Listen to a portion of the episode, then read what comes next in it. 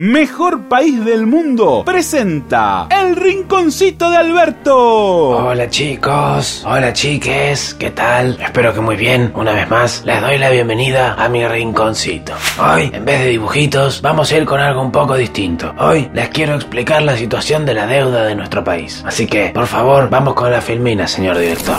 Bien, como saben, hace unas semanas presentamos nuestra oferta a los acreedores de la deuda. Nuestra última oferta. Pero ayer, tres grupos muy grandes de acreedores que tienen muchos bonos nuestros y también mucha, mucha, mucha plata, se unieron y rechazaron nuestra propuesta. Caput. Ahora ellos van a presentar una contrapropuesta. Poneme la filmina de contrapropuesta, por favor. Como ven, hay una diferencia de 3 dólares por bono aproximadamente. Y alguno de ustedes dirá, eh, 3 dólares, no es tanto. Es una docena de empanadas, es una hamburguesita con papas. Bueno, no, no, no es así. La economía es muy compleja. Miren, les voy a hacer unos cálculos. Este es el cálculo con nuestra oferta. Pero ¿qué pasa si lo hacemos con la contraoferta de los acreedores? Ven, este es el excedente resultante. Ahora hagamos un prorrateo de esa diferencia a lo largo de 5 años. Esto me lo enseñó San Martín Guzmán. Bien, sumemos la variable de nuestras estimaciones de PBI para el futuro. ¿Se dan cuenta el resultado? Si no lo entienden, se los explico con otra filmina. Poneme la filmina de catástrofe, por favor.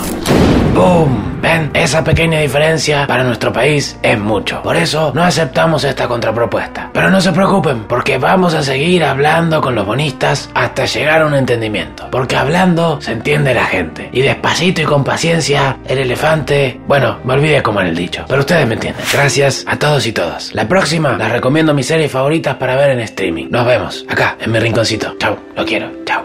Mejor País del Mundo.